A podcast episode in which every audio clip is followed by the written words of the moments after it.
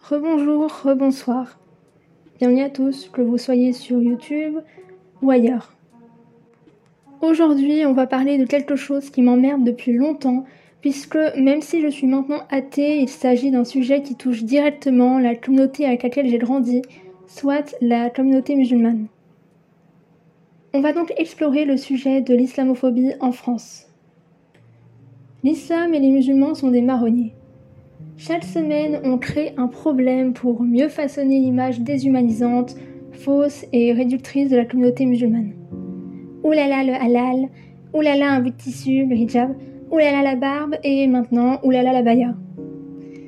Enfin, plutôt ce sont les robes longues et amples qui font polémique maintenant. Parce que porter des vêtements amples n'est pas bien non plus, apparemment. Soit c'est trop court, soit c'est trop long. On est toujours perdante. Je veux dire, porter un crop top résulte en du victim blaming et une participation à la culture du viol, en affirmant à des enfants qu'elles cherchent et méritent de se faire violer pour oser montrer un bout de leur ventre, et porter des vêtements amples résulte en une déshumanisation et une criminalisation comme si on venait de diffuser la propagande de Daesh dans la cour. En fait, peu importe ce qu'on porte, c'est jamais bien. Ce n'est jamais une tenue correcte. Et ce n'est pas un hasard, mais on y reviendra plus tard. D'abord, l'abaya n'est pas un vêtement religieux en soi, à l'instar du camis. Il est très prisé chez les femmes musulmanes parce qu'il s'agit d'un vêtement ample, dissimulant les formes du corps. Mais c'est surtout un vêtement culturel très porté en Asie de l'Ouest, surtout en Arabie Saoudite. Ce qui est en train de se créer là est inquiétant. On a une police du vêtement qui commence à se mettre en place, notamment dans le milieu scolaire, où le caractère du vêtement porté est défini par des personnes extérieures plutôt que par celle ou celui qui porte le dit vêtement. Parce que Comment est-ce que le caractère religieux et donc l'atteinte à la laïcité est défini? C'est propre à la vie de chacun, mais surtout de ceux qui font figure d'autorité. Et ça, c'est dangereux. Ça donne une liberté aux adultes, aux représentants d'une institution injuste qui souhaite se défouler sur les élèves. Et ça donne surtout la chance aux islamophobes dans le milieu scolaire d'être eux-mêmes sans subir de conséquences.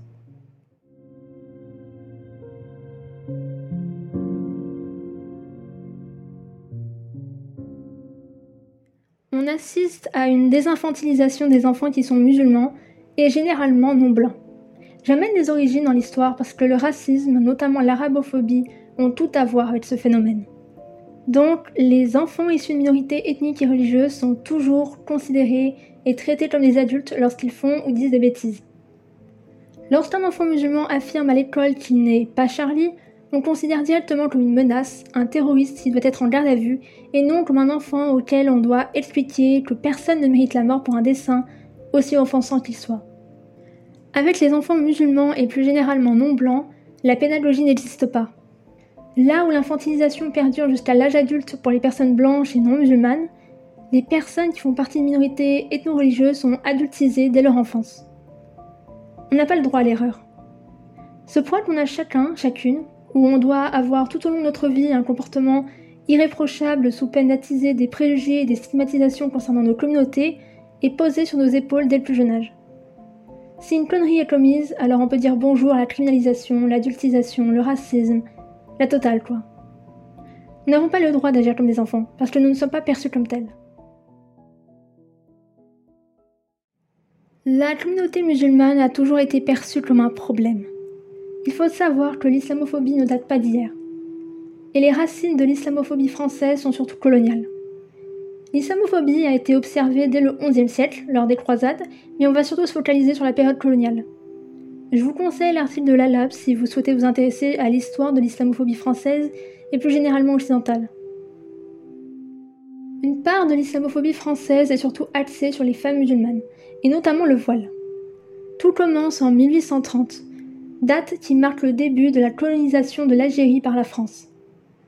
Sur le site Histoire coloniale et postcoloniale, Bruno Nassim Aboudrar, historien de l'art et écrivain, affirme que, je cite, L'Algérie française a été le laboratoire de l'attitude française actuelle, variée mais spécifique, à l'égard du voile. Premier acte.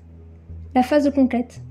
À partir de 1830, qui mobilise essentiellement des hommes seuls, soldats d'abord, paysans sans terre, ouvriers sans outils ensuite. Comme toute conquête de ce type, elle passe aussi par la possession des corps indigènes, en clair par le viol. Mais les femmes arabes sont doublement difficiles d'accès, parce qu'elles sont enfermées et parce qu'à l'extérieur, elles sont voilées. On prête au général Bugeaud, le colonisateur de l'Algérie, la phrase Les Arabes nous échappent parce qu'ils dissimulent leurs femmes à nos regards. On ne fait pas plus éloquent. Fin de citation. Les femmes voilées représentent l'inaccessibilité de la culture musulmane.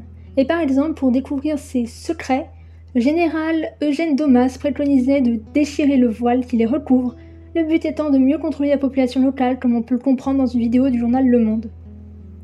Parce qu'elles sont inaccessibles, un certain fantasme sexuel se crée autour d'elles. Les artistes peintres les montrent à demi dévoilées ou alors complètement dévoilées et parfois nues. Là où il y a des fantasmes autour de ce bout de tissu, le voile est également et régulièrement, depuis un bon bout de temps, présenté comme un symbole, soit celui de l'oppression des femmes musulmanes.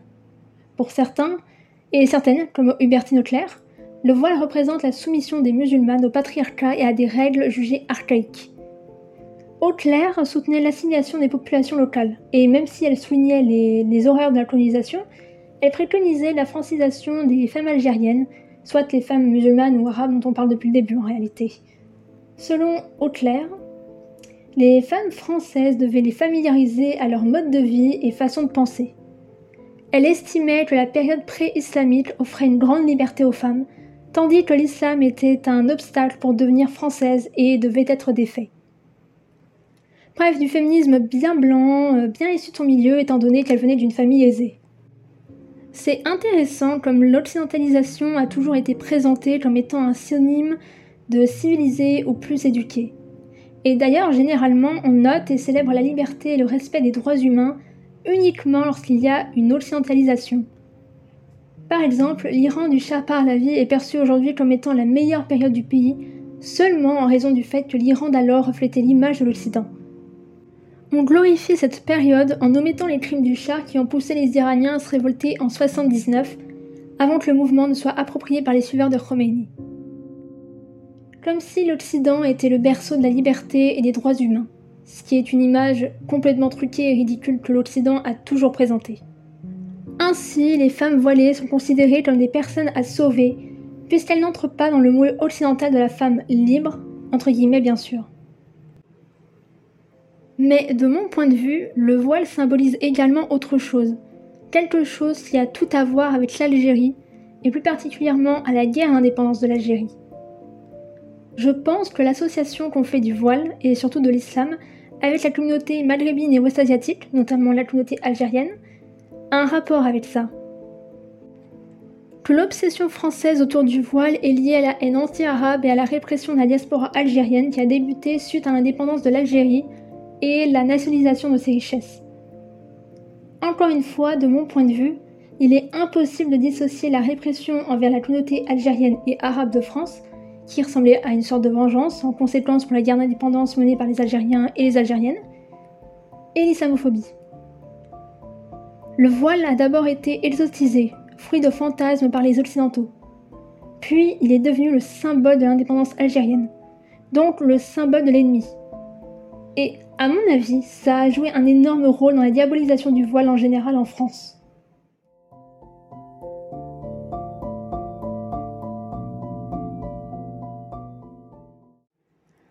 On parlait d'élèves musulmans, et c'est le bon moment pour rebondir sur ce que la France a décidé de faire d'un fait divers une affaire d'État, et je parle évidemment de ces faits jugés intolérables par la rectrice de l'Académie de Nice, comme on peut le lire dans 20 minutes.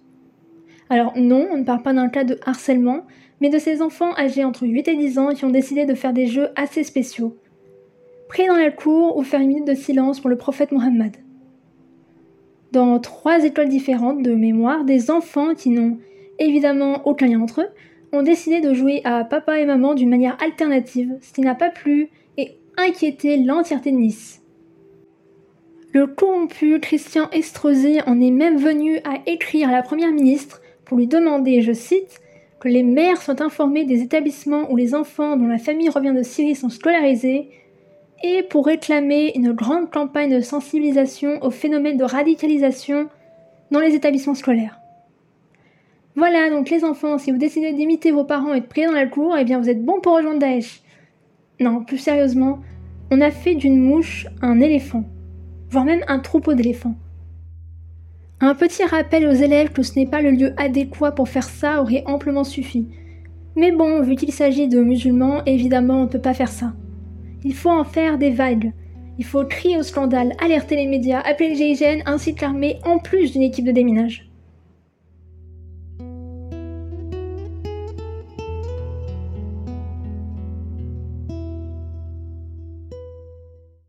Il est temps de revenir sur ce qui dérange vraiment par rapport au voile et de répondre à la question suivante. Pourquoi sommes-nous toujours perdantes? Voile ou pas voile? Rappelons-nous de la polémique des crop tops, où la culture du viol battait son plein sur les plateaux télé ainsi que dans les classes, où on justifiait le fait d'enjoindre les jeunes filles, collégiennes, lycéennes, voire même écolières, à se couvrir sous prétexte d'éviter de distraire les garçons. D'un côté, ça dérange quand les femmes et filles choisissent de porter des crop tops, et d'un autre, ça embête également quand elles choisissent de porter des vêtements amples ou de couvrir leurs cheveux. Ce qui les met en rogne, c'est le fait que nous choisissons nos vêtements. C'est la notion de choix qui les énerve. Parce qu'en réalité, même si la plupart des islamophobes déguisent leurs intentions comme étant contre l'obscurantisme et le patriarcat, ils cherchent uniquement à être à la place des bourreaux barbus qu'ils voient derrière chaque femme musulmane. Ils veulent être les ventriloques des femmes musulmanes, qu'ils voient comme de pauvres pantins. Ils veulent dévêtir la femme musulmane voilée, accéder à elle en retirant ce voile qui met une barrière entre elle et ses obsédés, parce qu'il s'agit de la méthode de contrôle que les Occidentaux maîtrisent le mieux pour oppresser les femmes. Le fait de ne pas pouvoir voir le corps avant la femme, de ne pas pouvoir la reluquer comme un prédateur reluquerait une proie, dérange. Certains d'entre eux ne cachent même pas leurs véritables intentions dans leur lutte contre le voile. Rien qu'à voir Robert Ménard. Je cite ses propos sur LCI le 7 octobre 2021. Je cite donc Les gens ont changé. Moi, je n'ai jamais vu quand j'avais 18 ans dans mon quartier des filles voilées, en particulier des Algériennes. On trouvait plutôt les filles sexy. Vous vous rappelez les, euh, les beurs, voilà, et tout. Attendez, maintenant elles sont voilées. Fin de citation. On ne voit jamais les femmes musulmanes comme des êtres humains à part entière. On ne les imagine jamais comme des intellectuelles, des travailleuses. Non. Elles sont toujours présentées et vues comme des prisonnières, dont la cage serait ce pauvre bout de tissu qui recouvre leur chevelure, leur cou, ou et qui camoufle les formes de leur corps. On les présente comme des prisonnières, comme si les femmes en général n'étaient pas également des prisonnières. Vraiment, j'ai l'impression qu'on dort le patriarcat occidental, comme s'il était meilleur que celui du Maghreb ou de l'Asie de l'Ouest. Plus généralement, encore une fois, il, existe un narcissisme, un, snobisme ou plutôt un suprémacisme en Occident. On se considère meilleur dans tous les domaines que les autres. Notre patriarcat, notre féminisme, notre système ou notre militantisme est mieux. On parle du voile ou plus récemment de la baya et du burkini comme d'une chose qui prive d'une femme sa liberté. Et donc, on présente le modèle occidental de la femme aux cheveux au vent, et je le rappelle hypersexualisée, comme le meilleur modèle de la femme libre. C'est ce qu'on entend souvent dans certains milieux pseudo-féministes. Mais c'est tellement absurde. Déjà, nous ne sommes pas libres en France. Il s'agit d'une liberté conditionnelle, comme à peu près partout dans le monde. D'ailleurs, la plupart des articles que j'ai lus qui réduisent notre liberté à nos vêtements sont systématiquement écrits par des hommes, parce qu'il n'y a que les hommes, et les femmes cisgenres, blanches, valides et clairement pas pauvres, pour sortir ce genre d'ineptie. La majorité des hommes vivent dans une bulle. Une femme n'est pas libre juste parce qu'elle est torse nu, tout comme elle n'est pas libre juste parce qu'elle est voilée. Elle est libre si elle choisit de l'être, si elle choisit de se mettre torse nu, si elle choisit de se voiler. La liberté, c'est le choix. Et c'est ce que ces clowns de la France, juste en Iran, cherchent à nous retirer. Sinon, pourquoi rouspéter que l'on porte des crop tops ou des robes amples Pourquoi en Iran, le régime argue la moralité pour arrêter celles qui choisissent de ne pas prétendre être religieuses et de porter des jeans et des t-shirts Parenthèse d'ailleurs, le régime iranien en a rien à foutre de l'islam et il n'agit certainement pas de la manière dont il agit à cause de l'islam. Anecdote d'ailleurs, les enfants du régime vivent à l'étranger et s'habillent et agissent comme bon leur semble. Ils enchaînent les fêtes, boivent de l'alcool et évidemment, les filles des mollahs échappent au voile obligatoire. Tout ça pour dire que le régime iranien n'est pas musulman. L'islam s'agit seulement de l'outil de répression. Parenthèse fermée. Donc, mesurer la liberté de quelqu'un basé sur ses vêtements est complètement absurde. Et ce qui me fait encore plus grincer les dents, c'est lorsqu'on argue la laïcité pour expliquer et normaliser cette panique morale autour de tout ce qui est associé à la communauté musulmane. Elle est tellement usée qu'elle en devient complètement déformée. Donc, on va rappeler les bases sur la laïcité. Voici la définition selon Larousse. Je cite Conception et organisation de la société fondée sur la séparation de l'Église et de l'État et qui exclut les Églises de l'exercice de tout pouvoir politique ou administratif et en particulier de l'organisation de l'enseignement. Caractère de ce qui est laïque, indépendant des conceptions religieuses ou partisanes. La laïcité de l'enseignement. Fin de citation. Le principe de la laïcité à la base était de séparer l'Église, organisation religieuse la plus importante en France et donc très puissante, de l'État, de stopper l'influence qu'avait l'Église sur l'État. Maintenant, cela s'applique à toutes les organisations religieuses. Sur le site du gouvernement, la laïcité est définie comme garantissant la liberté de conscience, la liberté de manifester ses croyances ou convictions dans les limites du respect de l'ordre public, impliquant la neutralité de l'État et imposant l'égalité de tous devant la loi sans distinction de religion ou conviction. La laïcité garantit aux croyants et aux non-croyants le même droit à la liberté d'expression de leurs croyances ou convictions. Elle assure aussi bien le droit d'avoir ou de ne pas avoir de religion, d'en changer ou de ne plus en avoir. Elle garantit le libre exercice des cultes et la liberté de religion, mais aussi la liberté vis-à-vis de la religion. Personne ne peut être contraint au respect de dômes ou prescriptions religieuses. La laïcité implique la séparation de l'État et des organisations religieuses. L'ordre politique est fondé sur la seule souveraineté du peuple et des citoyens, et l'État, qui ne reconnaît et ne salarie aucun culte, ne régit pas le fonctionnement interne des organisations religieuses. De cette séparation se déduit la neutralité de l'État, des collectivités territoriales et des services publics, non de ses usagers. La République laïque impose ainsi l'égalité des citoyens face à l'administration et aux services publics, quelles que soient leurs convictions ou croyances. La laïcité n'est pas une opinion parmi d'autres, mais la liberté d'en avoir une. Elle n'est pas une conviction, mais le principe qui les autorise toutes, sous réserve du respect de l'ordre public. Fin citation. Donc, une personne musulmane a le droit d'exister en public. Elle peut porter un hijab et accompagner ses enfants en sortie scolaire. Elle a le droit de se baigner comme bon lui semble à la plage. Elle a le droit de travailler. La laïcité, c'est la neutralité de l'État et des services publics envers toutes les opinions spirituelles. L'État ne reconnaît aucune opinion spirituelle, n'en favorise aucune, n'en subventionne aucune. Les intégristes musulmans n'ont aucun pouvoir en France. Les frères musulmans, cette organisation dont tous les polémistes actuels fantasment à longueur de journée, n'a aucun pouvoir en France. Du moins, pas assez pour influencer le gouvernement français comme l'Église pouvait le faire. Le voile ne sera jamais obligatoire, le halal non plus. Une femme qui porte un bout de tissu sur sa tête ou des vêtements amples n'est pas une menace pour la société, pour nos droits à tous ou autres. Il faut arrêter ce délire de persécution, arrêter d'y croire et de l'alimenter. Il faut également arrêter de déformer la laïcité et la faire passer pour ce qu'elle n'est pas. En son nom, on lit des idées plus fumeuses les unes que les autres. On est arrivé à un stade familier. Patrick Cohen, face à Mélenchon, questionnait le droit à l'islamophobie. En retour, Mélenchon questionnait le droit à la judéophobie.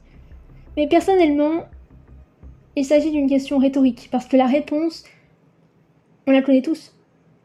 Si nous ne demandons pas le droit à la judéophobie, c'est bien parce qu'on sait où ça nous a mené à poser des questions de plus en plus absurdes et à ragoter sur le judaïsme et la communauté juive, à normaliser les moqueries et les stéréotypes sur les juifs, à raconter des bobards sur la communauté juive, alors je vous demande, où est-ce que ces débats vont nous mener, si ce n'est à quelque chose de mauvais? La laïcité n'a pas pour but d'imposer l'antithéisme. Son existence permettait et a permis de réduire l'influence qu'avait l'Église sur l'État. Aujourd'hui, la laïcité continue d'être mutilée par des personnes véreuses qui sont en quête de pouvoir, de popularité et ou d'argent. Aujourd'hui, la laïcité est devenue une arme pour opprimer et contrôler la populace, de la même manière que peut l'être la religion. Et quand on n'utilise pas l'argument de la laïcité, c'est dans le cadre de Burkini, l'hygiène qu'on utilise pour justifier le contrôle sur les tenues des femmes. Encore dans les piscines, ça peut être compréhensible. Interdire les combinaisons pour la même raison qu'on interdise les shorts à la piscine, c'est compréhensible. Mais à la plage, il n'y a pas de question d'hygiène. C'est aberrant d'interdire et de traiter les femmes musulmanes comme des criminels juste parce qu'elles portent des maillots similaires à des combinaisons. C'est ce qui s'est passé à Mandelieu-la-Napoule, en Alpes-Maritimes, où un arrêté, invalidé par la suite par le Conseil d'État pour des raisons évidentes, interdisait le burkini sur les plages. On doit s'attendre à ce genre de dérive, à force de normaliser l'islamophobie et de prendre à la légère cette panique morale autour de la communauté musulmane. De la même manière qu'après les attentats du 11 septembre, où le Congrès américain a voté pour mettre en vigueur la loi USA Patriot Act, qui donnait une liberté totale aux agences fédérales et aux autorités de violer les droits humains sous prétexte de lutte contre le terrorisme, aujourd'hui en France, on cherche à faire la même chose. L'État et les politiciens vendent des problèmes, font de la propagande pour que le public voit bien ce qu'ils racontent, pour ensuite pouvoir normaliser leur magouille. Ce petit jeu islamophobe que ça donne les politiques, les médias et le gouvernement leur servent bien. Pour l'État et les politiciens, politiciennes, cela sert à détourner les regards.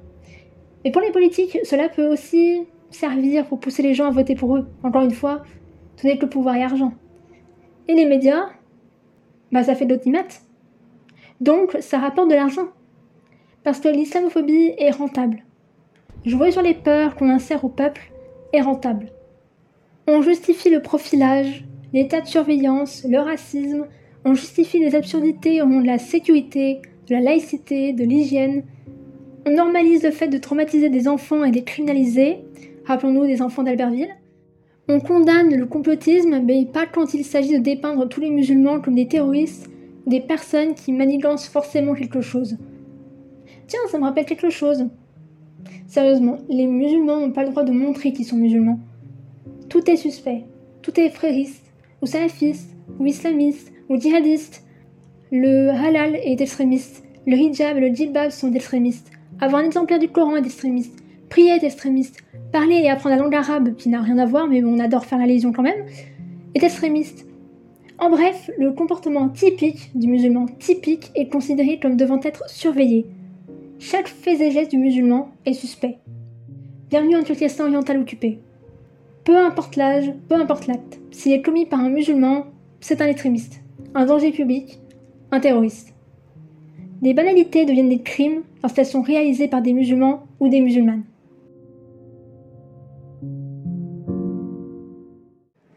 Bon, je n'ai plus rien à dire, j'ai l'impression. C'est la fin de cet épisode. Si vous êtes encore là, merci beaucoup d'avoir suivi ce troisième épisode en entier. J'espère qu'il vous aura intéressé. Vous pouvez me suivre ailleurs que sur la plateforme sur laquelle vous se trouve ce podcast. Le lien de mon Linktree est en description. N'hésitez pas à donner votre avis si vous êtes sur YouTube. Prenez soin de vous. Et euh, on se dit à très bientôt. Salut